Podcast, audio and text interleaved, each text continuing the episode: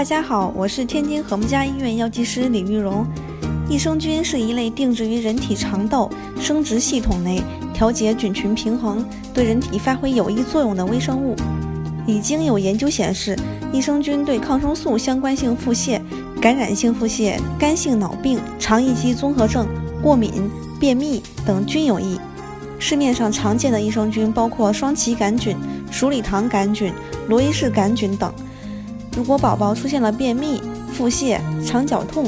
过敏等症状时，家长可以咨询医生或药师后，选用不同菌株的益生菌适当调理。